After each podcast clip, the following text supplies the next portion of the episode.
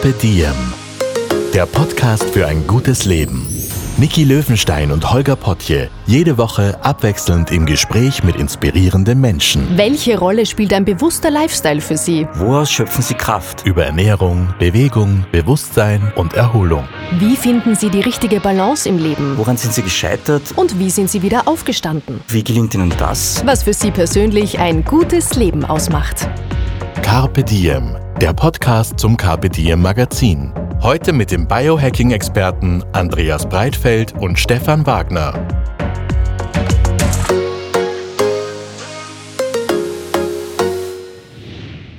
Hallo und herzlich willkommen beim Podcast von Carpe. Heute gleich mit zwei Gästen vor dem Mikro, von denen einer extra aus München nach Wien angereist ist und der andere ist extra vom Café Francais angereist. Ich freue mich über beide wahnsinnig sehr. Hallo Stefan. Hallo. Hallo Andreas. Hallo. Unser Thema heute, hm, ich versuche es einmal zum Schreiben mit einer Art Mission Statement und vielleicht kommen wir dann aufs Thema auch gleich. Nimm dein Leben selbst in die Hand, mach es schöner, länger, intensiver, spannender und lebenswerter und verbessere dadurch die Welt, denn darum geht es, die Verantwortung für sein eigenes Leben zu übernehmen. Die Übersetzung wäre Biohacking. Das ist die Kurzversion davon, ja. Ich finde, es klingt äußerst verlockend von den Ansätzen her. Und jetzt stelle ich euch beide nochmal kurz vor. Andreas Breitfeld, vielleicht zuerst, weil der extra aus München angereist ist. Autor, Podcaster, Speaker, Coach in München daheim und dort betreibt er ein europaweit einzigartiges Biohacking Lab. Habe ich irgendwas vergessen, Andreas? Nein, schön, dass ich da sein darf. Ich freue mich auch sehr, dass du da bist. Zweiter Gast, Stefan Wagner, Biohacker, Tennisspieler, ein ganz großer Tennisfan, weiß ich auch. Buchautor, Werbeagenturinhaber und vom Gedanken beseelt, finde ich auch sehr schön, 120 Jahre alt zu werden. Genau, genau.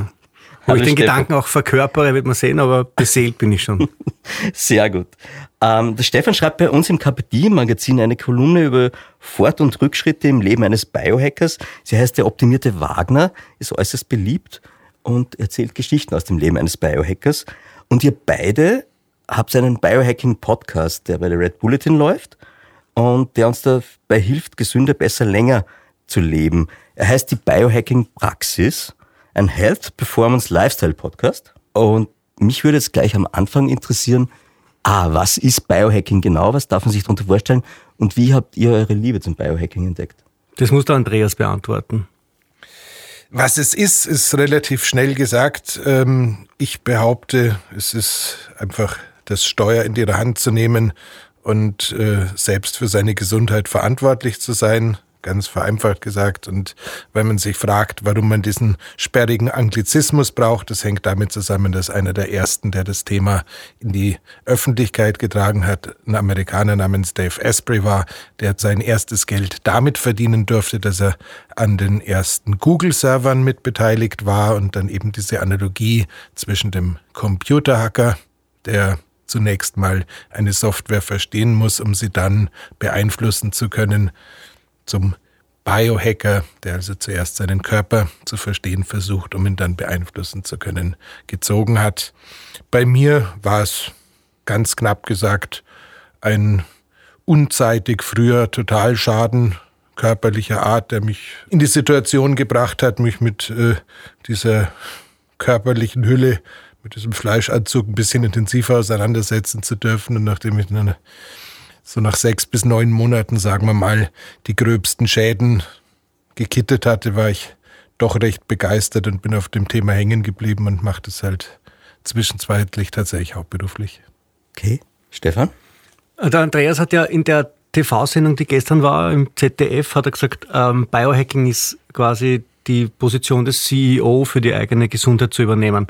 Das ist, glaube ich, eine ganz eine vernünftige, kurze Umschreibung. Also diese Eigenverantwortung, die du auch jetzt angesprochen hast, Holger, um die geht's. Also man delegiert die Verantwortung nicht an einen Coach, an einen Arzt, an irgendein System, sondern man tut sich selber Gutes oder weniger Gutes, aber halt bewusst. Und wenn man ein guter Biohacker ist, so wie der Andreas, dann macht man halt mehr Gutes. Und wenn man so ein mittelguter Biohacker ist, so wie ich, dann passieren manchmal auch weniger gute Sachen, aber sie passieren im Bewusstsein, dass man sich gerade ein bisschen ins Knie schießt. Wenigstens. äh, ja, mein eigener Weg zum Biohacking war der, dass das ein bisschen ähnlich wie beim Andreas, wir sind ja eine Generation, also er ist ein bisschen unter 50, ich bin ein bisschen über 50.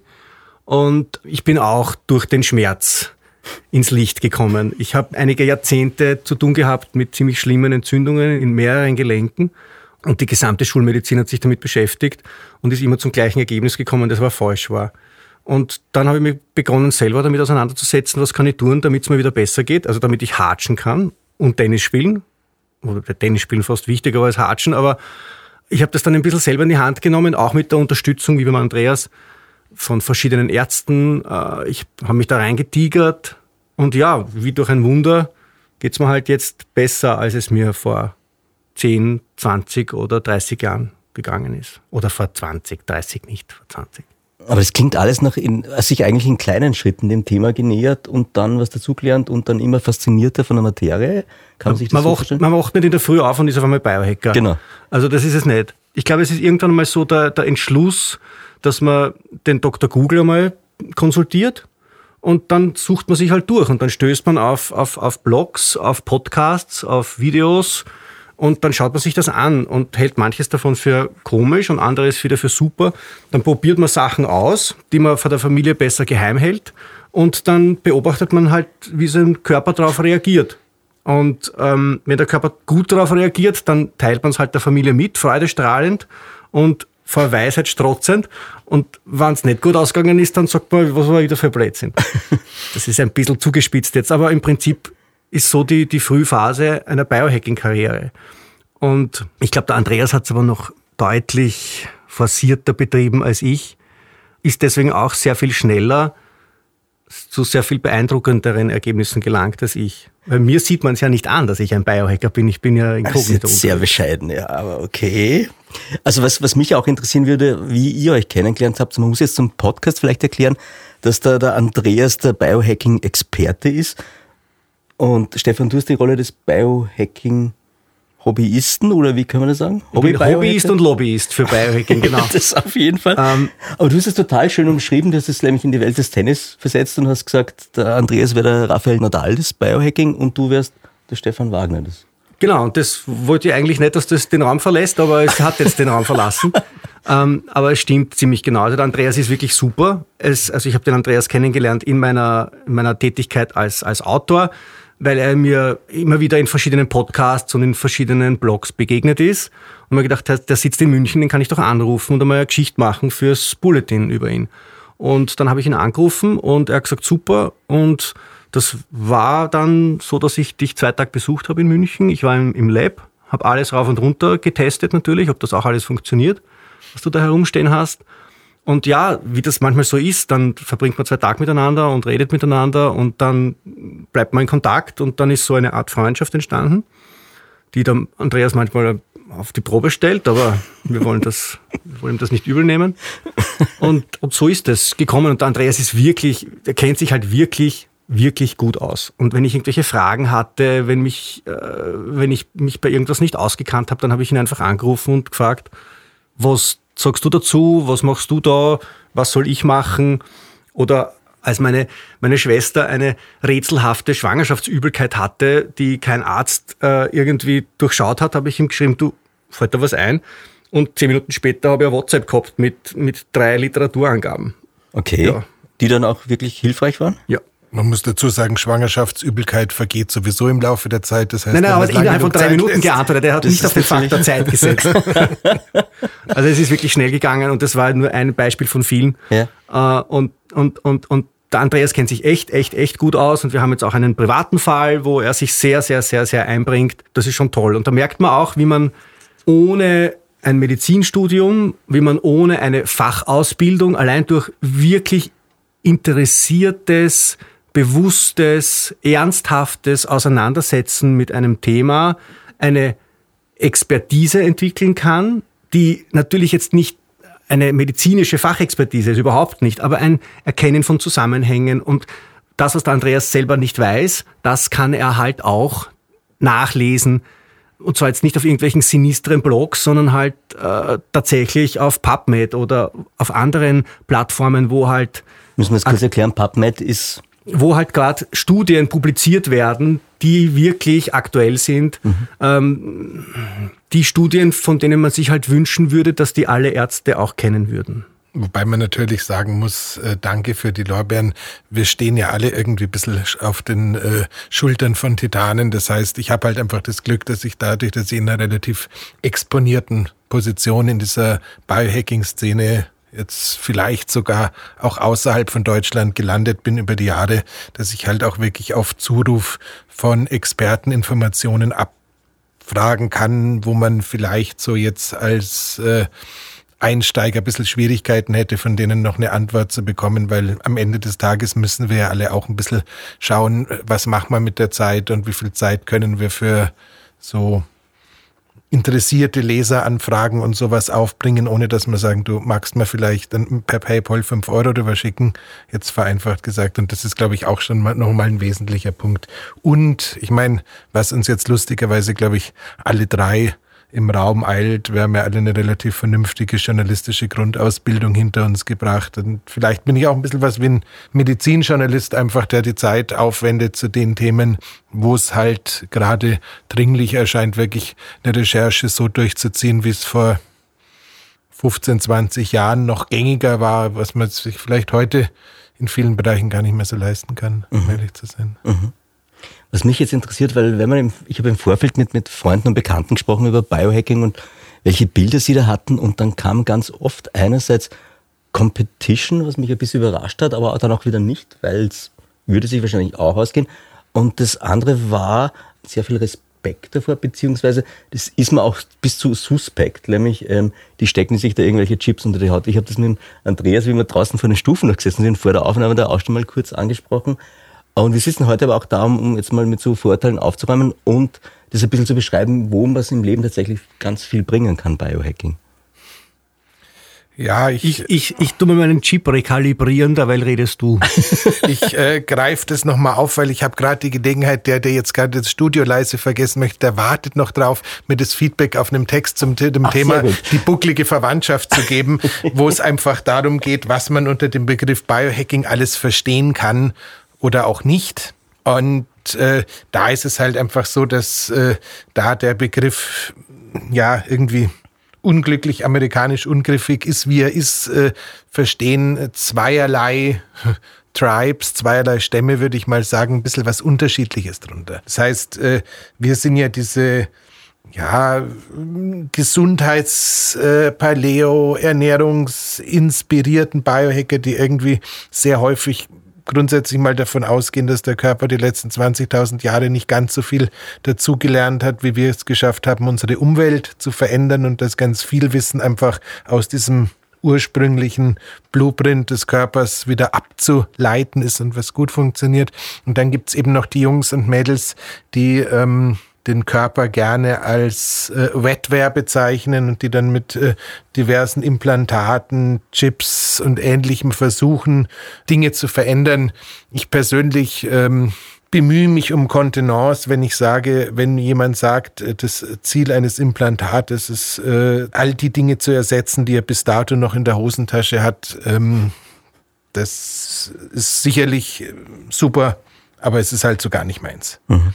Das heißt, äh, da kann ich schon mal warnen, wir sind als äh, Biohacker nicht nur hier im Studio oder wenn wir die Biohacking-Praxis betreiben, sondern auch vom Grundverständnis eher da, dass wir sagen, okay, wie funktioniert der menschliche Körper?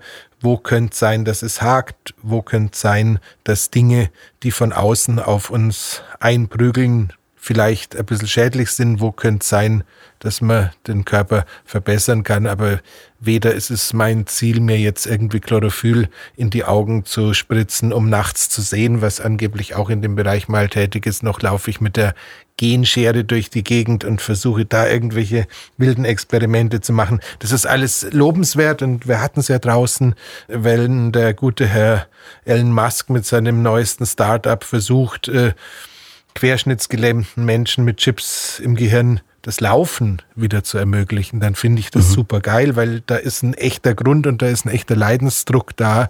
Aber das Biohacking, für das wir hier stehen, was halt vielleicht auch Gesundheitsoptimierung heißen könnte, hätte nicht der zumindest Deutsche immer so ein wahnsinniges Problem mit dem Begriff Optimierung, weil. Ich habe auch ein Problem mit dem Begriff Optimierung. Also ja, wenn man auch, genau, wenn man deine Kolumne kennt und wenn man euch beide kennt, dann weiß man, dass du ein Problem mit Optimierung hast, ja?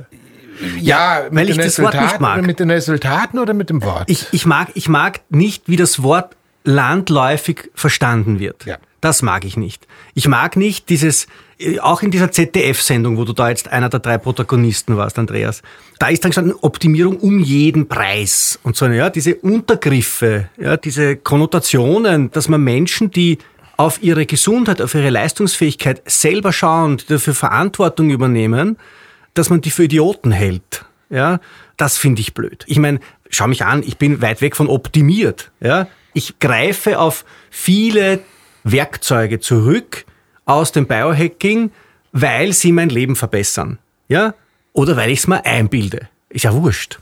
Ja, ob es mir danach besser geht oder nicht, ist ja wurscht. Ich trinke halt jetzt in der Früh ein warmes Wasser, weil ich mir einbilde, es tut mir gut. Und mein Körper denkt sich auch, es tut ihm gut. Na, dann täuschen wir uns halt beide. Dann machen wir es halt. Ja? Ich nehme nachher mein, mein NAC und ich nehme mein Glycin und ich nehme mein Arginin und ich nehme meine B-Vitamine, weil ich bei meinem Gentest draufgekommen bin, dass Arginin und B-Vitamine für meinen Körper sehr, sehr wichtig sind. Ganz einfach. Es wäre blöd, es nicht zu tun. Ja, wenn ich mich damit nicht auseinandersetze, dann weiß ich nicht, was mir gut tut. Aber wie kann man sich das jetzt dann vorstellen? Der erste Schritt, sich mit dem eigenen Körper auseinanderzusetzen und mal zu schauen, was läuft eigentlich ganz gut bei mir und wo kann ich was verbessern oder wo gibt's Aufholbedarf? Oder wie seid ihr jetzt persönlich rangegangen? Was waren nur die ersten Steps bei euch dann? Ich glaube, da sind wir relativ ähnlich. Wir sind beide natürlich Männer und ungefähr im letzten Jahrtausend geboren. Das heißt, wir haben nicht gelernt, auf unseren Körper richtig gut zu hören, intuitiv. Viele Leute können das, die spüren, was ihnen gut tut oder nicht gut tut. Bei mir hat es irrsinnig stark angefangen mit, mit, dann mit Pulsmesser und so weiter, einmal zu schauen, wie reagiert mein Körper auf gewisse Situationen. Ich habe mich eine Zeit lang mit Herzratenvariabilität sehr auseinandergesetzt. Das ist der Unterschied zwischen einzelnen Herzschlägen. Jetzt haben wir beide natürlich einen Ohrring drauf, der, der unsere Schlafqualität misst. Also Ja. sofort, sofort erklären, was Ja. ist ein Ohrring? Ein Ohrring, das ist quasi das Einser-Device von jedem Biohacker. Das ist ein Ring, den man ganz normal am Finger trägt und der auch gar nicht mehr so peinlich ausschaut wie noch in der ersten Generation. Da hat er nämlich ausgeschaut wie ein mittelalterlicher Siegelring und zwar von einem Elefanten, ungefähr so groß. War wirklich, also es war ein Conversation Starter. Der schaut jetzt sehr dezent aus und der misst tatsächlich in den Schlaf hinein. Wie lang, wie gut, wie tief ich schlafe, wie viel REM-Schlaf, wie viel Tiefschlaf ich habe, wie sich meine Pulskurve entwickelt über Nacht, wie sich meine Herzratenvariabilität ähm, über Nacht entwickelt, wie oft ich atme in der Minute und welche Körpertemperatur ich habe. Also Frauen können mit diesem Ring sogar ihren Zyklus verfolgen. So weit ist dieses Device mittlerweile. Also das ist schon ziemlich gut, das Ding. Und das gibt uns Feedback. Ja. Jetzt kann ich natürlich sagen, das brauche ich nicht, weil in der Früh weiß ich doch selber, habe ich gut geschlafen oder habe ich nicht gut geschlafen. Aber es ist interessant für uns zu beobachten, deckt sich meine subjektive Wahrnehmung mit einer objektiven Messung. Ganz interessant. Und dann findet man heraus, wenn ich jetzt am Abend zum Beispiel die letzten zwei Stunden vorm Schlafen nichts esse. Mein Ring weiß das. Dein Ring weißt du. Mein Ring weiß, wenn ich zwei Stunden vorm Schlafengehen nichts gegessen habe, weil er misst ganz andere Werte. Und dann denke ich mir, ah, jetzt kann man das sogar so messen. Ja? Und das heißt nicht, dass ich mich jetzt jeden Tag zwinge, zwei Stunden vor dem Schlafengehen nichts mehr zu essen. Aber es gibt mir die Möglichkeit, eine bewusste Entscheidung zu treffen. Jeden Abend neu. Ob ich mir jetzt noch einmal die Schokolade aufmache um halb zehn oder ob ich es halt zulasse. Aber ich weiß die Konsequenzen. Ja.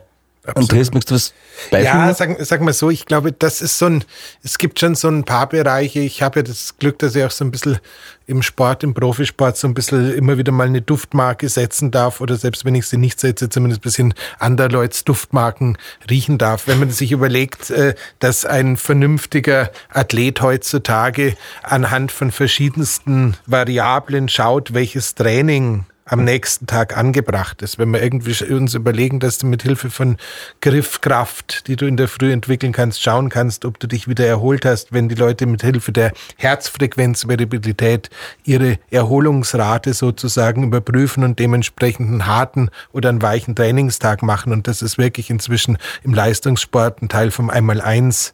Dann ist es ja für uns Athleten des Alltags vielleicht auch eine ganz gute Idee, in der Früh an Hand solcher Daten einfach mal kurz hinzuklopfen und zu sagen, du, mache ich jetzt heute die Buchhaltung oder schreibe ich diesen fünfseitigen Artikel, äh, wo ich wirklich alles leisten muss, weil er mich äh, komplett kreativ oder sonst was fordert. Das heißt, natürlich sind Geräte immer eine Krücke, das ist ganz klar und natürlich ist der super intuitive der uns da jetzt ein bisschen belächelt, der ist sicherlich in seiner Welt auch im Recht, aber das, was ich halt in der Arbeit mit den Klienten auch immer wieder merke, ist, diese ganzen Variables, egal wie gut oder schlecht sie sind, helfen dir zumindest mal ganz definitiv ein Bewusstsein für verschiedene Sachen zu wecken. Und wenn dir jetzt äh, dich allein die Tatsache, dass du das Ding trägst, daran erinnert, dass du vielleicht äh, die 28. Staffel Netflix dir nicht mehr anschaust, sondern irgendwann mal ins Bett geht, weil du weißt, sonst äh,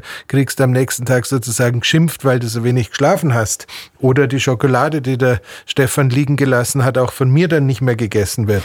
ähm, solche Dinge das ist, ist, ein, ist ein super Einstieg. Und, Oder wenn äh, ich Netflix schaue, dass ich mir wenigstens eine Blueblocker-Brille aufsetze. Ja. Zu dem Thema kommen wir auch. Ja. Genau, ist sehr spannend. Ich würde jetzt gern beim Schlaf auch bleiben, weil ihr habt das total schön zusammengefasst, die zehn tollsten Geschenke von Mutter Natur im Biohacking Special im Innovator Magazin. Und ein Punkt davon ist Schlaf. Und Schlaf ist etwas ganz Essentielles auch beim Biohacking, auch für die Lebensqualität. Können wir da mal so die wichtigsten Dinge zusammenfassen für einen gesunden Schlaf, was der braucht? Ihr könnt es euch auch gerne abwechseln im Ping-Pong-System. Mhm. Ich fange in der Früh an. Du fängst in der ich fange in der Früh an mit dem Schlaf. Ähm, also nicht, der, nicht, weil ich in der Früh schon schlafen gehe, aber der Körper hat so einen internen Timer. Und ab dem Moment, wo ich das erste Mal mit Sonnenlicht in Berührung komme, glaube ich, in zwölf Stunden, Andreas, ich schaue so zum Andreas rüber, ob er nickt oder den Kopf schüttelt. Deswegen taste ich mich da jetzt ein bisschen durch die Sätze vor. Äh, solange, solange ich selbstbewusst klinge, nickt er. Äh, okay. Also es ist so, dass sobald man das Morgenlicht, also das helle, natürliche Morgenlicht auf die Augen bekommt, beginnt dieser Timer zu laufen auf ungefähr zwölf Stunden und dann beginnt der Körper Melatonin zu bilden.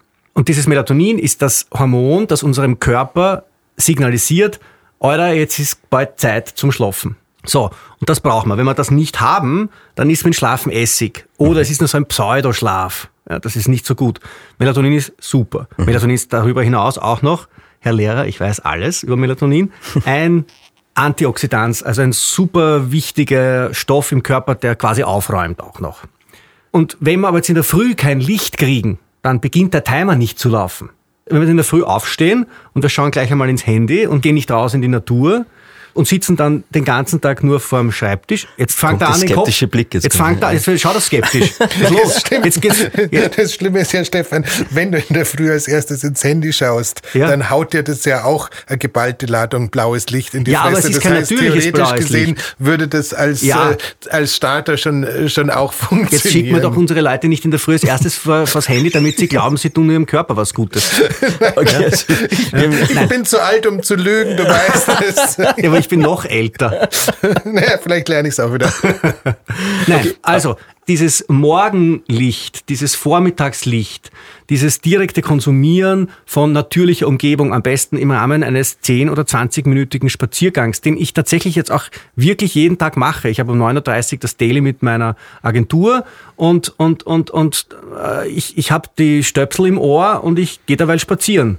Die Leute glauben alle, ich bin wahnsinnig, weil ich natürlich herumgehe und also im Winter habe ich manchmal auch wenig an für die Temperatur, aber das ist eine andere Dimension des Wahnsinns. Okay. Aber ich gehe halt herum ja. und erkläre meiner Firma halt die Welt, während ich spazieren gehe. So, aber das mache ich, damit mein Körper das Signal dieses Tageslichts bekommt. Dann läuft der Timer einfach runter und ich schlafe super ein. Selbst wenn ich super viel Stress habe und alles, einschlafen super. Mhm. Toll. Und das ist ein Hack, den kann, das ist ein Biohack, ja? ja. Also spazieren gehen in der Früh ist ein Biohack. Wenn ich jetzt in der Früh bewusst spazieren gehe, ja dann bin ich ein Biohacker. Jetzt hat mir ja Andreas vorher verraten, dass er heute um sechs in der Früh aufgestanden ist und ich hatte das Gefühl, nachdem ich ein bisschen Literatur gelesen habe, dass Biohacker mitunter gerne früher aufstehen. Ist das jetzt Vorurteil oder ist das tatsächlich so oder hat man was davon, wenn man früher aufsteht? Nein. Nein. Also grundsätzlich ist es tatsächlich so, es ist eine super Idee, dem Lauf der Sonne zu folgen. Es ist eine super Idee, irgendwie mit dem Sonnenaufgang aufzustehen, diese roten Lichtfrequenzen wahrzunehmen, idealerweise irgendwie auf dem Balkon zu stehen, im Garten zu stehen. Man kann da jetzt ähm, dem Nudistenclub vom Herrn Wagner folgen oder nicht und dabei mehr oder weniger stark... An. Hosen habe ich an. stark bekleidet sein. Ähm, das, das hilft tatsächlich auch. Das hätte sogar, aber da wollen wir jetzt gerade nicht drüber reden, sogar tolle Faktoren für die Haut und so weiter und so fort. Also das heißt, dem Lauf der Sonne zu folgen ist sinnvoll. Nichts mehr zu essen, wenn die Sonne untergegangen ist, erscheint auch sehr sinnvoll zu sein. Also da gibt es schon eine ganze Menge von Sachen, wo man sagt, es lohnt sich, früh dran zu sein, vor allem wenn die Sonne früh dran ist. Jetzt gibt's im Sommer irgendwie so einen Moment, äh, sagt die Sonne um 5.38 Uhr oder so, ich wäre jetzt soweit. Äh, da bin ich's nicht. Mhm. Und äh, viele Biohacker stehen, glaube ich, nur deswegen so früh auf, weil der Biohacker liebt ja diese Routinen. Das kannst du bis in die tiefste Karikatur betreiben, dass der Biohacker von der Morgenroutine über die Vormittagsroutine in die Mittagsroutine, in die Abendroutine, in die Nachtroutine eingeht, weil immer alles in äh, so kleinen Blöcken durchstrukturiert sein mag. Ähm, das ist teilweise mit dem Arbeitsleben, zumindest mit dem vor Corona-Arbeitsleben, wo wir alle quasi feste Arbeitszeiten hatten, nicht so richtig vereinbar. Und wenn du halt jetzt irgendwie sagst, ich möchte zumindest zu einem Zeitpunkt, wo mir noch niemand meine Tagesplanung abschießen kann, mich ein bisschen bewegt haben, oder kalt geduscht haben oder meditiert haben oder sonst was, dann neigt man natürlich dazu, früher aufzustehen, weil ab einer gewissen Uhrzeit ist es halt gängigerweise so, dass man erreichbar sein sollte, dass man kommunizieren sollte. Das heißt, lange Antwort äh, kannst du machen, musst du aber nicht, hängt ein bisschen davon ab, wie stark äh, du in normalen, konventionellen Systemen eingebunden bist. Also ich glaube, bei uns beiden ist die Schulpflicht des Kindes und auch die Tatsache, dass man den Weg in die Schule, also ich zumindest in irgendeiner Weise Weise noch begleitet, äh, schon auch eine sehr relevante Komponente. Das heißt, ich mache ein bisschen was von meinem Zeug vorher und ein bisschen was von meinem Zeug nachher, weil sonst komme ich sowieso nicht hin. Mhm. Aber Andreas, der Holger wollte wissen, wie er besser schlaft heute Nacht. Ich habe ihm schon gesagt, er soll, er soll aufstehen und er soll einmal spazieren gehen, 20 Genau, Minuten. das war super. Dann ähm, lassen wir ihm den Tag so, wie er ist. Bewegung ist super, weil Bewegung, auch Tagesbewegung, spazieren gehen. Am Vormittag soll er keine Sonnenbrille verwenden. Erst am Nachmittag. Ich dachte generell keine Sonnenbrille verwenden. Nachmittag ist okay. Nachmittag ist okay. Ja. Seht ihr das gleich oder ist das? Der Andreas, Andreas also wiegt sag, den Kopf. Sagen wir, mal, sagen wir mal, sagen wir mal so, die, die Frage mit der Sonnenbrille oder Nicht-Sonnenbrille, die ist unterschiedlich zu beantworten für den Brillenträger wie den Herrn Wagner ist sie nochmal anders zu beantworten. Bei ihm spielt es im Endeffekt keine Rolle, weil solange du irgendwelche Gläser vor den Augen hast, kommt sowieso nicht das volle Lichtspektrum an. Deswegen ähm, gehe ich ja auch oft bei meinem Morgenspaziergang und habe die Brille herunten. Du hast nichts an und die Brille auch noch abgesehen. Ich bin. Das heißt, er sieht sich dann dabei auch nicht. Also meine, meine sage ich jetzt einmal, lokalpolitische Karriere ist dem Untergang geweiht. Also wäre dem Untergang geweiht, hätte ich eine. Weil meine, meine Glaubwürdigkeit Nein, aber tats tatsächlich, also bei der Sonnenbrille, äh, es gibt da unterschiedliche Ideen und es ist auch tatsächlich so, dass ein von mir sehr geschätzter, ja, Leistungssporttrainer namens äh, Brian McKenzie irgendwann mal diese lustige Idee aufgebracht hat, dass quasi ähm, dadurch, dass wir hinter der Iris ganz fürchterlich viel Blut durchlassen, ist grundsätzlich eine gute Idee wäre, nie eine Sonnenbrille zu tragen, weil quasi die UV-Strahlen da irgendwie die Blutreinigung auch befördern. Da gibt's dann auch eineinhalb äh, Studien dazu, mit denen man, aber das ist schon wieder ein Nebenschauplatz. Mhm. Also äh, Sonnenbrille. Das weiß er halt dann, weißt du? Naja, aber das, das weiß er schöner halt Nebenschauplatz ja, trotzdem. Das weiß er halt. Ja. Du kannst dann, wenn du willst, Holger, wenn du Zeit hast, kannst du mit Andreas dann auch noch vier Stunden darüber reden. Ja? Aber ich tue es ja gern. Extended, ja, ja, ich verstehe. Tatsache, Tatsache ist, äh, die Sonnenbrille ist das Accessoire, das ich seit ich professioneller und ich habe gerade so Anführungszeichen mit den Fingern gemacht, äh, Biohacker bin, am meisten vermisse, weil äh, egal ob da die Nacht vorher kurz war oder sonstige Gründe, es ist ein wahnsinnig nettes Accessoire, auf das ich auch echt nicht gerne verzichte, mhm. aber ich setze sie tatsächlich komplett nicht mehr ein. Aber wie gesagt, tagsüber bewegen ist mhm. jetzt mein erster halber. Ähm, die Idee, dass es künstliche und natürliche Lichtquellen gibt, haben wahrscheinlich alle schon mal irgendwie mitbekommen. Die Idee, dass früher auch die nicht natürlichen Lichtquellen mit Wärme einhergegangen sind, also sprich eine Fackel, eine Kerze, eine Edison-Glühbirne, also erinnert euch noch mit dem Draht in der Mitte, selbst eine Halogenlampe. Das waren jetzt also Lichtquellen, mit denen ist der Körper in verschiedenster Hinsicht recht gut zurechtgekommen. Dank äh, ESLs, Energiesparlampen und dem ganzen LEDs, die wir heute haben, ist es mit den Lichtquellen ein bisschen problematischer geworden. Das heißt, es wäre jetzt mal eineinhalbster und dann gebe ich es an Stefan zurück. Das ja, heißt, tatsächlich ist der Umgang mit äh, Blaulicht, also vor allem mit kaltem Blaulicht, was wir heutzutage leider Gottes gemeinhin in der Umgebung haben, was relativ wesentlich ist, weil ich habe es vorher bei meinem Einwand ja schon erwähnt, dass dieses Blaulicht den Zeitgeber sozusagen startet, aber dasselbe Blaulicht äh, bremst halt auch im Laufe des Nachmittags, im Laufe des Abends die Melatoninproduktion. Und ich habe dem Stefan jetzt gerade den Gefallen getan. Ich habe Melatonin gesagt und nicht Melantonin, wie ich sonst immer sage. ja, ähm, Melantonin gesagt, hast du es gehört? Ich, ich er sagt doch immer CDB statt CBD. Er weiß alles, aber er sagt es manchmal ein bisschen falsch, damit ähm, er nicht so perfekt wirkt. Das stimmt. Das verstehe. Ich, nein, also Zurück zum Thema, um Himmels Willen. Blaulicht bringt uns tatsächlich als Arbeitgeber dazu, dass wir am Abend die Hände reiben, weil die Mitarbeiter um 22.30 Uhr noch glücklich an der Präsentation arbeiten und nicht gähnen. Mhm. Bringt uns aber als äh, Mitarbeiter, wenn wir dann um 11 Uhr nach Hause gekommen sind und immer noch nicht müde sind, um den Schlaf. Das heißt, äh, tatsächlich wäre es eine interessante Idee, abends natürliche Lichtquellen oder Kerzenlicht oder wenn das alles nicht möglich ist, sich Hilfsmittel zu greifen, mit denen man dieses uns einfach wissenschaftlich erwiesen wachhaltende blaue Licht ein bisschen ausgrenzen kann. Und da kommen dann halt diese, du hattest irgendwann vorher schon angedroht, äh, Blue Blocker Brillen auch aufs Stefan Tableau. hat sie angedroht, ja, aber tatsächlich. Tatsache ist, es sind rot gefärbte Brillen. Also es, es, äh, es, es geht einfach darum, dass dieses Licht, und da gibt's welche, also diese rot gefärbten Brillen, da gibt's welche, sind 9 Euro auf Amazon, solche Plastikschutzbrillen, die jetzt nicht alle Frequenzen raustun, aber probiert das einmal aus. Mhm. Kauf dir so eine Brille, ja, kauf sie vielleicht bei einem anderen Versandhändler als beim Amazon, aber kauf sie dir mal und es kostet 10 Euro mhm. und setz da mal auf und du wirst am ersten, zweiten Abend merken, tatsächlich, du wirst innerhalb von einer halben Stunde echt müde. Richtig mhm. müde. Okay. So.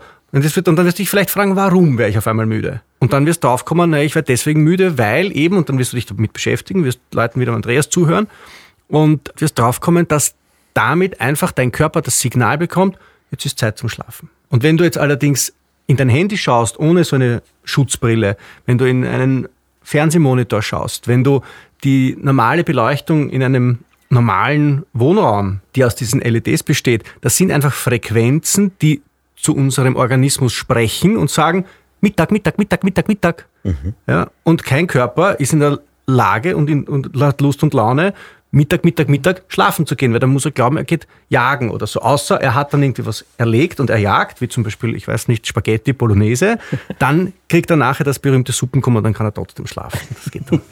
das heißt, wir kriegen Fake News ausgesendet und Genau, es sind Fake News. Aha. Es sind biologische Fake News. Und diese Blue Blocker Brille, die filtert das. Mhm. Die ist quasi der Mimikama oder wie die heißen, diese Fact-Checker, mhm. die uns dann davor bewahren, dass wir mit den bösen Unwahrheiten konfrontiert werden. Und wenn man ganz kurz, und dann gehen wir auch wieder weiter, uns mal anschauen, wie exorbitant äh, der Gebrauch oder auch Missbrauch von äh, Schlaftabletten und Ähnlichen in den letzten 15 Jahren nach oben gegangen ist, wenn man sich anschaut, wie viele Leute zwischenzeitlich Einschlafhilfen inklusive irgendwelcher Melatonin-Sprays ähm, verwenden, äh, was jetzt ja grundsätzlich auch nichts Schlechtes sein mag. Ne? Man muss, muss ja klar sein, also normalerweise so bis Mitte 40 sollte der Körper ohne Probleme in der Lage sein, äh, das Zeug in ausreichender Menge selber zu bauen. Und jetzt inzwischen verkaufen sich solche Sachen wie äh, warme Semmeln. Dann äh, lässt sich relativ schnell zeigen, dass einfach diese Umweltveränderungen, die wir durch moderne Lichtquellen, moderne Fernseher und sowas auf der linken Seite haben und die Probleme, die offensichtlich eine große, große Menge der Menschen auf der anderen Seite hat und deswegen zu solchen Hilfsmitteln medikamentöser Art oder supplementöser Art greift, dass es da offensichtlich auch schon mal einen Zusammenhang gibt. Das heißt, äh, wenn jemand sagt, äh, seid ihr deppert, da schaue ich ja aus wie ein Depp. Ja, man muss ganz klar sagen, bei vielen Blueblocker-Brillen, zumindest bei denen, die es am Anfang gab, kam noch ein anderer Aspekt hinzu. Wenn du die aufgesetzt hast, konntest du dir sicher sein, dass die Gemahlin oder die Freundin oder der Freund keinerlei Interesse mehr daran hatte, dich an dem Abend noch irgendwie vom Schlafen abzuhalten. Das, ähm, um es mal schön färberisch zu sagen, das heißt, ähm, ein professioneller Biohacker zu sein, kostet manchmal auch einen ganz schön hohen Preis. Aber ähm, unabhängig davon, mhm. ob man sich einmal mit dem einen oder anderen Modell ein bisschen mehr oder weniger zum Clown gemacht hat, es ist signifikant und äh, es ist für die meisten, wenn man es entsprechend erklärt, auch nachvollziehbar. Mhm. Also das heißt, das ist schon so ein ganz wesentliches Thema Lichtgesundheit und Lichtgesundheit beim Schlafen würde dann halt, und dann übergebe ich wirklich wieder an den Herrn Wagner, auch ganz fürchterlich gut damit weiter funktionieren, dass du wirklich schaust, dass du den Schlafraum stockdunkel hast, und zwar stock, stock dunkel, weil schlicht und ergreifend das auch etwas ist, was ähm, die Durchschlaffähigkeit massiv fördert. Und äh, kleine Anekdote in dem wunderbaren Hotel, in dem ich äh, heute Nacht nächtigen durfte. Du darfst den Namen gern sagen, weil du magst es wirklich gern. Ja, also das, äh, das Hotel Beethoven ist wirklich super charmant und ich bin total begeistert und vielen lieben Dank an deine Lektorin für den Tipp. Das ist, ist fantastisch. Die haben tatsächlich im äh, Bad, im WC, so ein ganz kleines rotes Lamperl unter der Schüssel, dass du, wenn du in der Nacht raus musst, dass du weder ein Licht anschalten musst, noch ein Blaulicht anschalten musst, sondern dass du da quasi komplett in deinem Steinzeit-Menschenmodus äh, ins Bad und wieder zurückfindest. Und das sind so die Details, wo du merkst, okay, offensichtlich äh, kommt das Thema Lichtgesundheit halt langsam auch in der Baubiologie oder in der Bauindustrie wieder an. Ja, die Firma Apple und die anderen äh, Smartphone-Erzeuger, die haben ja schon diesen Nachtmodus, Nightshift-Modus, oder wie das heißt. Ja? Das heißt, die haben das ja auch schon kapiert. Mhm. Die haben ja auch schon gesehen, okay, wir greifen mit unseren Devices in das Leben der Menschen mehr ein, als wir das selber geglaubt haben eigentlich, ja. Und da haben wir als Menschheit, als immer technologisiertere Menschheit, schlicht und einfach ein bisschen so ein äh, Zauberlehrlingsthema. Wir wissen halt nicht ganz genau, als diese Fernseher, als diese Computermonitore und Handymonitore entwickelt wurden, hat sich keiner darüber Gedanken gemacht, was dieses Licht mit uns macht. Da sind wir halt nachher erst draufgekommen. Mhm. Ja. Und jetzt müssen wir das halt wieder ein bisschen zurückbiegen. Das ist das alles. Wir adaptieren jetzt gerade und, und sagen. Das, was wir machen, letztlich ist ein, ein Biohacker schaut, wie war es denn früher? Mhm. An welche Gegebenheiten, an welche natürlichen Gegebenheiten hat der Mensch tausende Jahre Zeit gehabt, sich anzupassen? Und das wäre dann unsere Grundprogrammierung eigentlich. Wenn wir jetzt tausende Jahre keine Blueblocker-Brillen tragen, dann sind wir wahrscheinlich irrsinnig gut an Blaulicht adaptiert mhm. und können wahrscheinlich trotzdem schlafen. Mhm. Aber ich habe jetzt nicht so viel Zeit, auch wenn ich jetzt sehr alt wäre. 120. Die Evolution werde ich auch nicht aussitzen. Sehr schön. Ich habe noch kurz zum Thema Schlaf zwei, drei Fragen. Äh, erstens, ich habe gelesen, Magnesium. Kühl.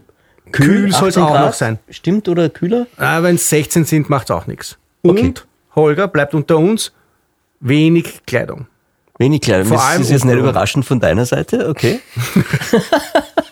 Vor allem, und, und das hat einmal die Simone Koch, von der ich ein glühender Anhänger Müssen bin. wir erklären, Simone Koch ist? Dr. Simone Koch, die klügste Frau der Welt.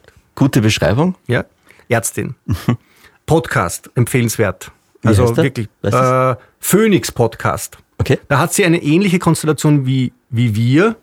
Auch da ist sie die Schlaue, so wie der Andreas bei uns. Mhm. Und sie hat eine, eine Freundin, das ist quasi die Dumme. Entschuldigung, die ist auch sehr gescheit, aber die hat meine Rolle spät. sozusagen. Zu spät. Nein, die ist sehr, sehr gescheit und ähm, spielt nur manchmal ein bisschen die, die, die nicht so viel weiß.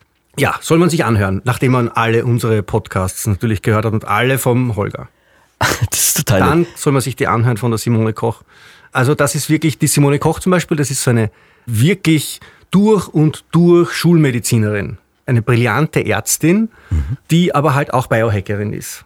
Und das ist quasi die Verbindung, äh, das Beste aus, aus allen Welten dann. Manchmal ein bisschen kompliziert. Mit einem Satz bist du abgebogen, um der Simone hinterher zu schauen, was ja völlig in Ordnung ist, aber äh, kehre wieder zurück. Ja. ähm, also, du trägst wenig Gewand. Das hat damit zu tun, glaube ich. Andreas, jetzt schaue ich dich an, weil ich hoffe, dass du mir ein bisschen soufflierst. Das hat damit zu tun, dass irgendwelche hormonellen Abläufe äh, besser ablaufen, wenn du nicht irgendwie Pyjamahosen trägst oder so. Tatsächlich ist es, es ist sehr schwierig.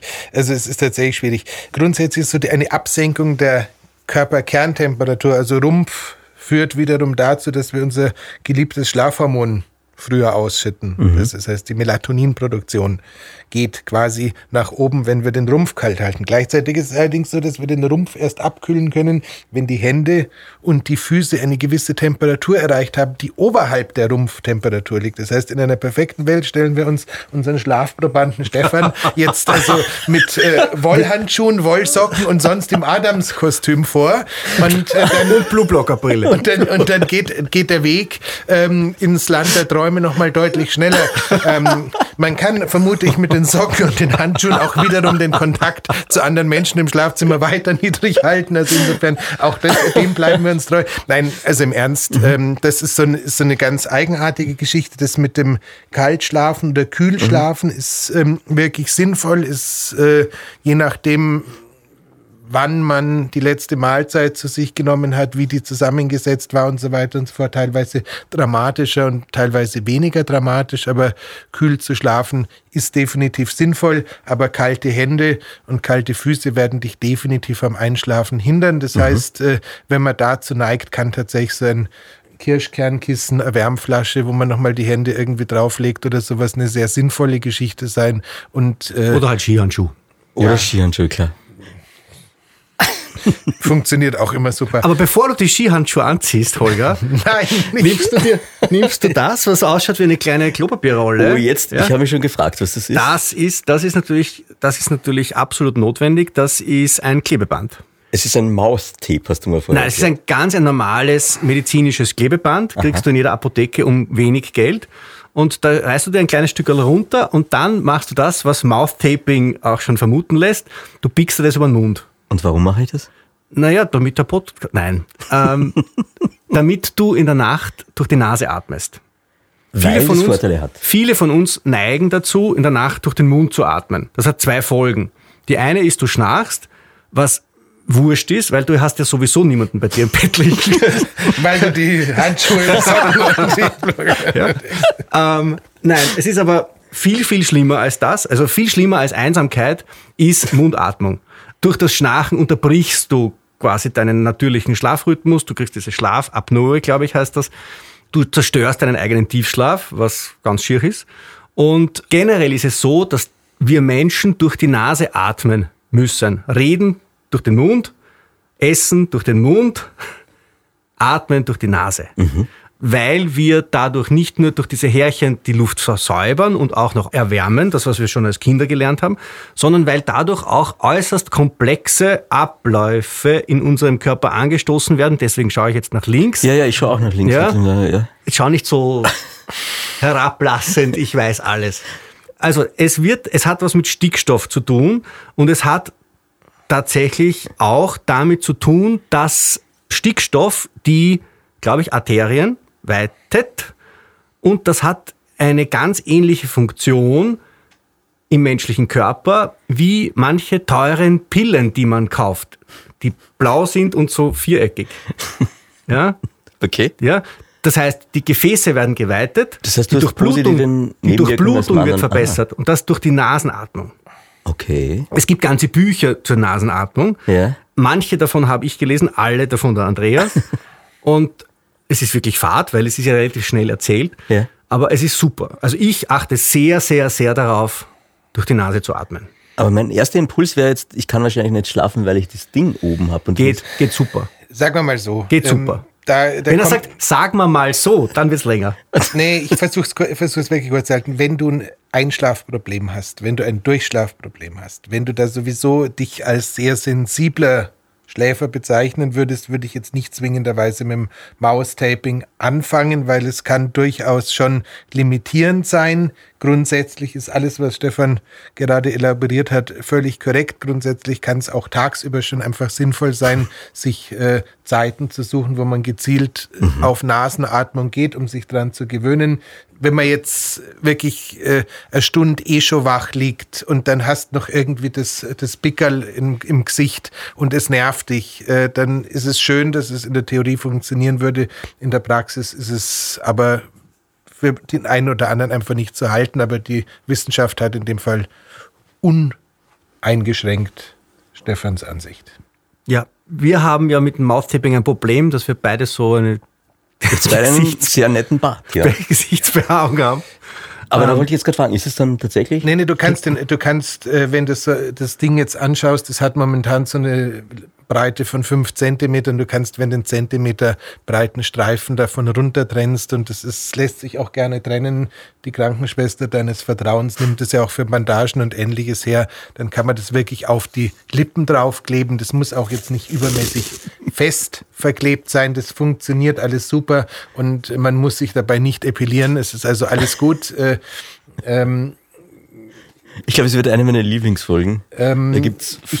Das Ste Stefan zeigt also gerade, wie man es nicht macht. Wenn jetzt noch jemand vorbeikäme und das Ganze gut wird, dann haben wir nachher also beim Stefan Abendessen sitzt besonders viel zugeklebten, falsch zugeklebten Munter.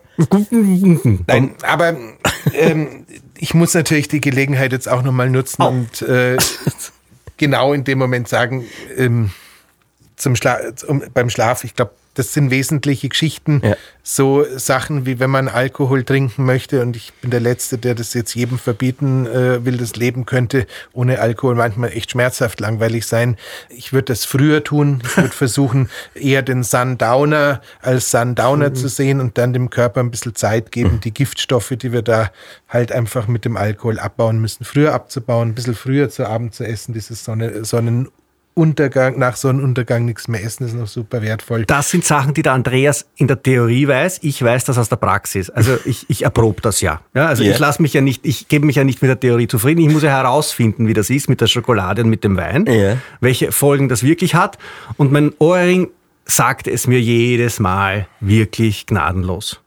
Er sagt's mir. Er sagt mir einfach, Euer, bitte die Schokolade am Schluss war die wirklich notwendig, weil ich sehe es darin, wie meine Pulskurve verlaufen ist, weil mein Körper in der ersten Nachthälfte total beschäftigt damit war, die ganzen Giftstoffe wegzubringen, mhm. mit denen ich ihn versorgt habe am Abend. Die, hat er, die muss er irgendwie wegkriegen. Ja? Er hat diese Blutzucker-Achterbahn von der Schokolade, er hat den Alkohol vom Wein, das muss er irgendwie alles in Ordnung bringen. So, während ich schlafe und während mein ganzer Körper sagt, jetzt bin ich eigentlich bereit dafür, dass du sämtliche Heilungs-, Reparatur-, Erholungs-, Verjüngungsprozesse in Gang setzt, sagt mein Körper, na, wart, wart, wart, wart, ich muss zuerst einmal den Schaden reparieren, den du angerichtet hast noch. So.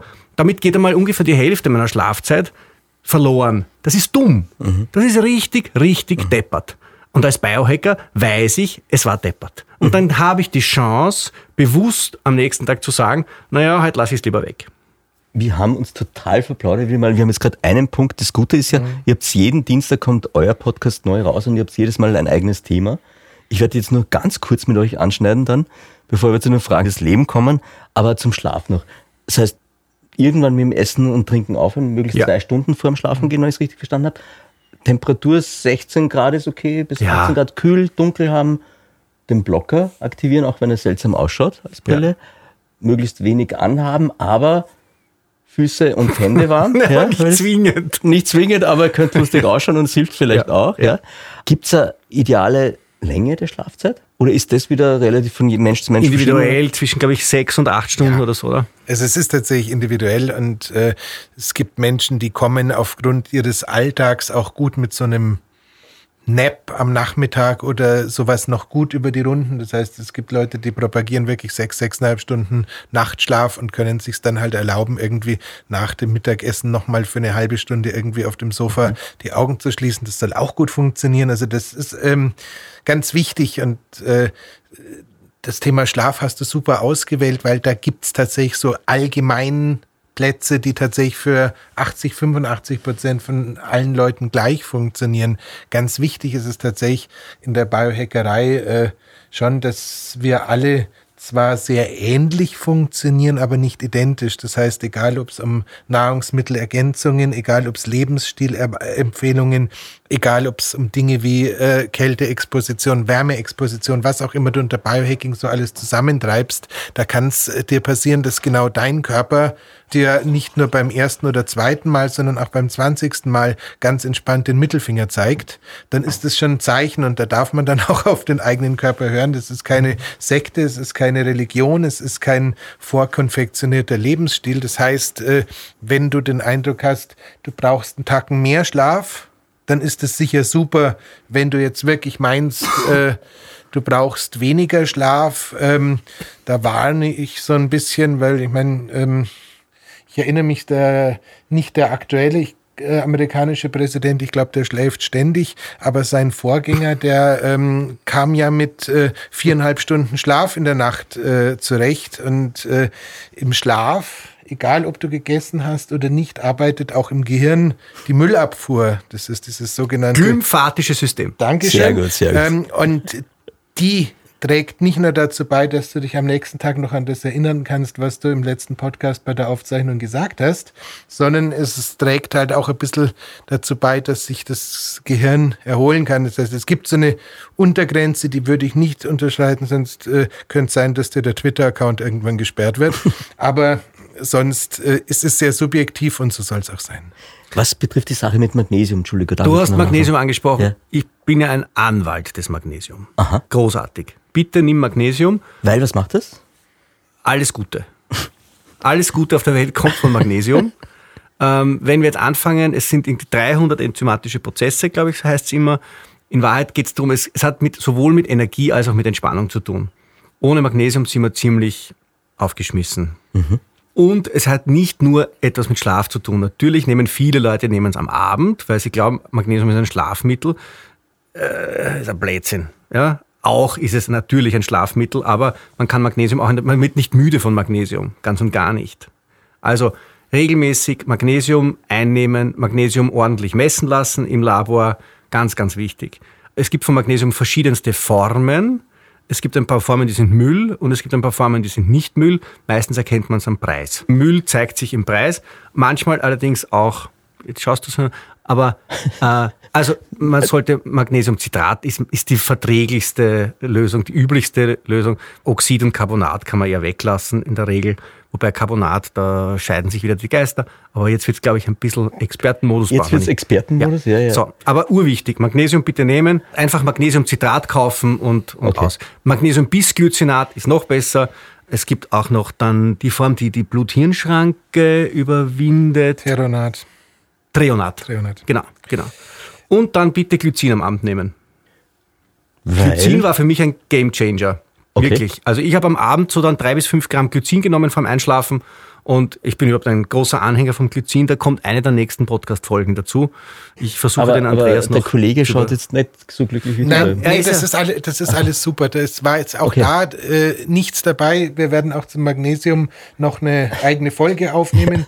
ähm, Magnesium ist ein Wahnsinnsmineral. Äh, ich persönlich würde immer ein Siebensalz oder ein Achtsalz äh, äh, kaufen, also sprich ein äh, Magnesiumsupplement, wo alle gängigen Formen mit drin verbunden sind, weil die einen eben fürs Gehirn funktionieren, die anderen funktionieren fürs Herz, die einen helfen beim Schlaf, die anderen haben im Schlaf gar nichts zu tun. Das heißt, da kann man unabhängig vom Preis äh, einfach sagen, okay, wenn du ein Siebensalz oder ein, ein Achtsalz äh, Kombipräparat hast, fährst du am besten.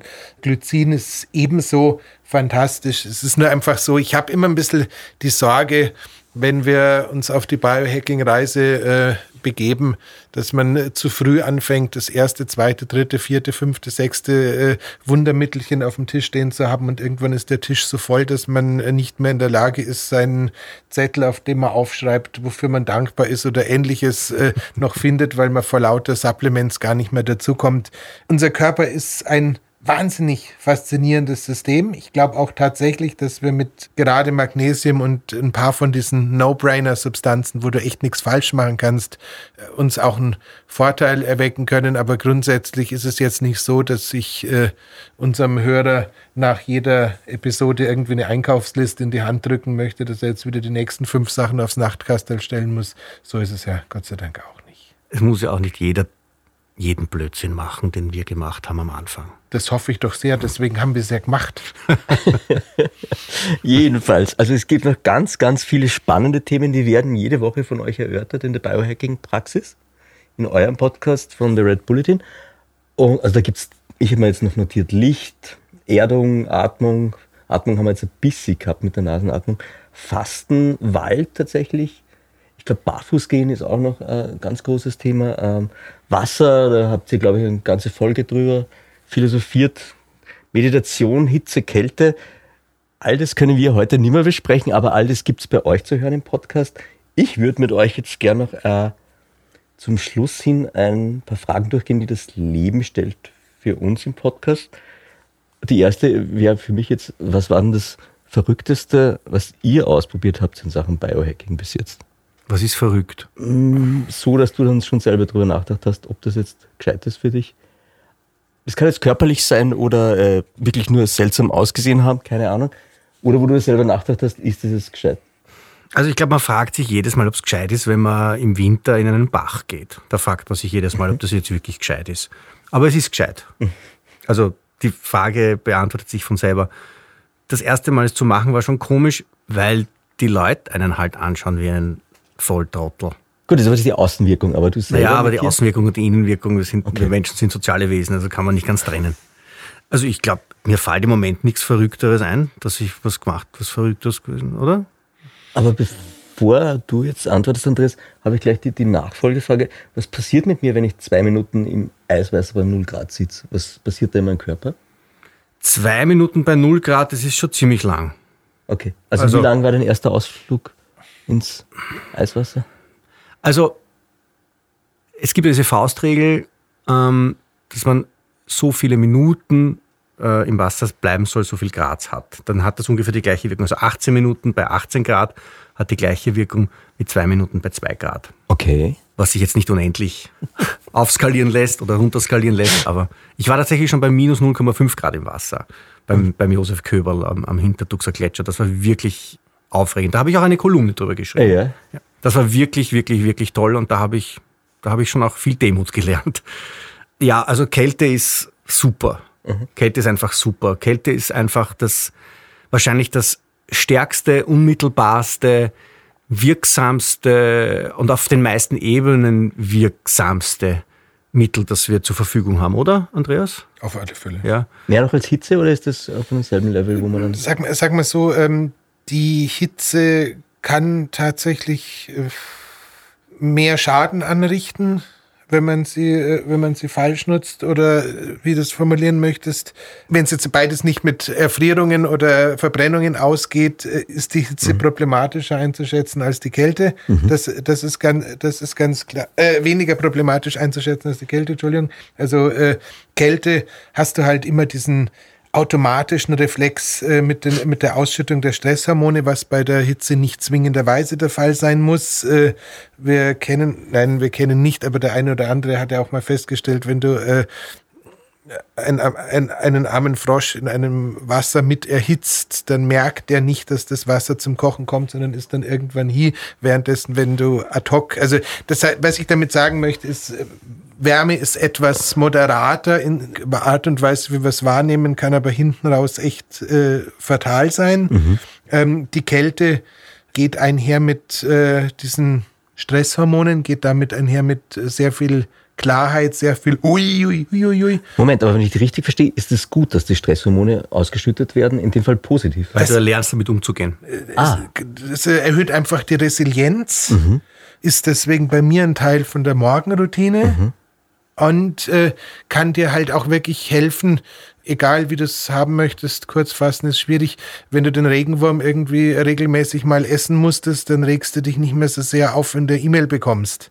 Und äh, so ähnlich ist es halt mit der Kälte auch. Also das wäre so ein, so ein Ding und äh, bei der Wärme kann es halt schon, wenn man es übertreibt, äh, ein bisschen dauerhafte Probleme bilden.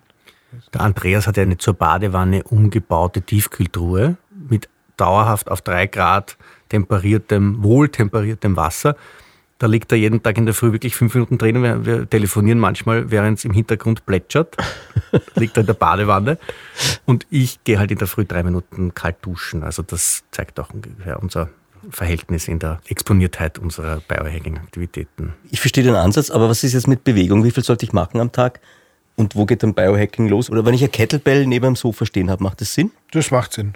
Das macht brutal Sinn. Also tatsächlich ist es auch da wieder so, äh, letztes Mal der Ausflug, unsere Programmierung ist gar nicht so jung. Äh, wenn wir alle irgendwie früher mal Jäger und Sammler waren, waren wir es wahrscheinlich viel im Laufe des Tages mit langsamem Schritt unterwegs und haben geschaut, was da so rumliegt. Ab und zu kam mal was vorbei, das wollten wir gerne fangen und ab und zu kam mal was vorbei, das wollte uns gerne fangen. Äh, das heißt, ab und zu mussten wir mal schneller laufen. Wenn wir was gefangen haben, mussten wir vielleicht auch mal schwer tragen. Aber das heißt im Endeffekt so diese, die, mit der Anleitung zu sagen, ich bewege mich viel moderat im Alltag, ich habe meine Kettlebell neben meinem Schreibtisch, neben meinem Sofa stehen und zwinge mich halt jedes Mal, wenn ich aufstehe, um mir was zu trinken zu holen, 20 Kettlebell-Swings zu machen oder so viele wie halt gerade gehen. Ähm, mach mir irgendwie eine Klimmzugstange irgendwie auf dem Weg zur Kammer und ziehe mich da mal hoch. So Sachen eingebaut sind tatsächlich ganz wertvolle so Alltags- Hints, wo du wirklich für die Bewegung für den Körper unheimlich viel machen kannst und äh, kosten in der Regel nicht viel Zeit. Und äh, ansonsten, auch das wäre wieder ein Thema für sich. Die 10.000 Schritte sind eigentlich eine Zufallsgeburt. Äh, die Zahl wurde irgendwie einfach mal so von einem äh, japanischen Wissenschaftler festgelegt, aber irgendwie so zwischen 8000 und 12.000 Schritten am Tag wären tatsächlich super, wenn wir sie schaffen. Dabei äh, ist es total wurscht, ob langsam oder schnell oder wie oder was, sondern einfach nur dieses moderat in Bewegung sein. Viel tatsächlich durch die Nase atmen. Äh, klar, wenn du jetzt äh, bei den Olympischen Spielen teilnimmst, äh, bitte, bitte, bitte, bitte beim Sprint nicht durch die Nase atmen. Ich will, dass du die Goldmedaille gewinnst und nicht deine, deine optimale Atmung hast. Also teilweise missbraucht man die Mundatmung schon für den zusätzlichen Schuss. Aber das sind alles ganz moderate Dinge und äh, ich habe lang drüber nachgedacht, weil das meiste von dem, was bei mir schiefgelaufen ist, um den Ball wieder aufzugreifen, ist so schiefgelaufen, dass ich es mich äh, nicht mal in der Runde traue, ans Licht der Ober äh, an, an, an, die Oberfläche zu tragen. Aber äh, ganz. Mir, was du, du hast mal erzählt, du experimentiert. Entschuldigung, wenn ich jetzt merkt man, dass ich ein bisschen lache. Der Andreas hat ein, ein explosives Mittel genommen, weil es irgendwie Fett abgebaut hat oder so. Was war da? Das ist aber eine Geschichte, die ist über 25 Jahre her. Das heißt, zu dem Zeitpunkt gab es das Wort Biohacking noch gar nicht. Ähm, da gehen wir, gehen wir jetzt auch nicht davon. Damals war ich äh, Jungredakteur bei einem Frauenfitnessmagazin namens Shape und äh, da gab es damals im also ich habe da hat man geglaubt, man kann Mittel nehmen, mit denen andere Leute Bergwerke sprengen. Nein. Um Fett Okay, ähm, lieber, lieber, lieber Stefan Wagner, ähm, leider Gottes hast du nicht richtig zugehört.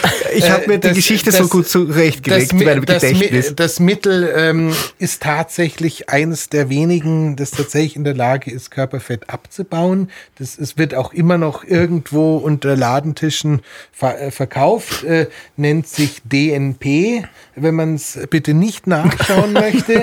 Ähm, das, äh, und erhöht ganz fürchterlich die Körperfett Körpertemperatur und sorgt da eben dazu, dass man damit äh, in kürzester Zeit echt schön Gewicht verlieren kann. Das Problem ist nur, wenn man es äh, höher oder noch höher dosiert, äh, kann es durchaus auch passieren, dass man damit äh, den Weg äh, in die ewige Jagdgründe antritt und da ist dann Körpergewicht nicht mehr wirklich relevant. Aber wie gesagt, äh, dann wird die Körpertemperatur quasi explosionsartig. ich bin ich bin mir sehr sicher, ähm, ähm, als äh, die Geschichte äh, auf mich zugestoßen ist, da kannte, da kannte selbst Dave Asprey den Begriff dabei Hacking noch nicht. Also das ist verjährt, aber ähm, ja, es zeigt eine gewisse Skrupellosigkeit, was Selbstexperimente angeht und äh, es passiert auch immer wieder was. Ähm, aber ich glaube, so das, der Klassiker, um noch was anderes Explosives zu nehmen, ist wahrscheinlich so der Weg, wenn du anfängst, dich zum ersten Mal für MCT-Öl und C8-Öl zu begeistern und äh, das zu hoch dosierst und dann feststellst, dass das Ganze eine rabiate ähm, Wirkung auf die Darmzoten hat und eine derartig abführende Wirkung hat, dass du wirklich nicht in der Lage bist, vorherzusehen, was als nächstes passiert. So, jetzt haben wir das Niveau wirklich äh, komplett. Äh, Das ist ein wunderschöner Schluss. Aktions, da ist der Aktionsradius halt dann sehr eng.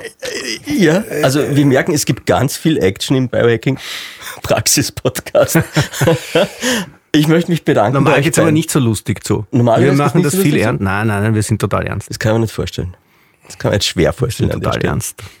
Ich möchte mich bei euch beiden sehr herzlich bedanken fürs Dasein und für das ganz viele Wissen, das ihr jetzt da mitgebracht habt. Ich glaube, wir konnten ein bisschen was lernen auch und wer jetzt Lust bekommen hat, reinhören beim Andreas und beim Stefan. Biohacking Praxis, der Red Bulletin Podcast, da findet man es. Und ähm, ich habe jetzt noch eine Frage, die das Leben stellt an euch und zwar, habt ihr ein tägliches Ritual? Ich nehme an, ihr habt schon eins, weil ihr habt ganz viele scheinbar. Der Andreas weiß ich, da haben wir jetzt eine ganze Folge gemacht zu seinem, zu seinem Morgenritual. Eine ganze Folge. das führt, ist zu lang. Beantworte du die Frage und dann lassen wir es gut sein. Ich habe ja eine Zeit lang total Morgenritual gemacht. Ich habe das mit sogar mit so Stricherliste gemacht, wo ich alles richtig gemacht habe. Das war in meiner übermotivierten Phase, glaube ich. Und wenn ich es nicht zusammengebracht habe, auch nicht in der richtigen Reihenfolge, da habe ich ja schon überlegt, ob das jetzt von der Reihenfolge her passt und so, dann war ich total fertig. Hm, glaube ich, ist nicht ideal. Was übergeblieben ist, ist tatsächlich in der Früh meine Nahrungsergänzungsmittel nehmen, in der Früh rausgehen ins Freie und meine kalte Dusche.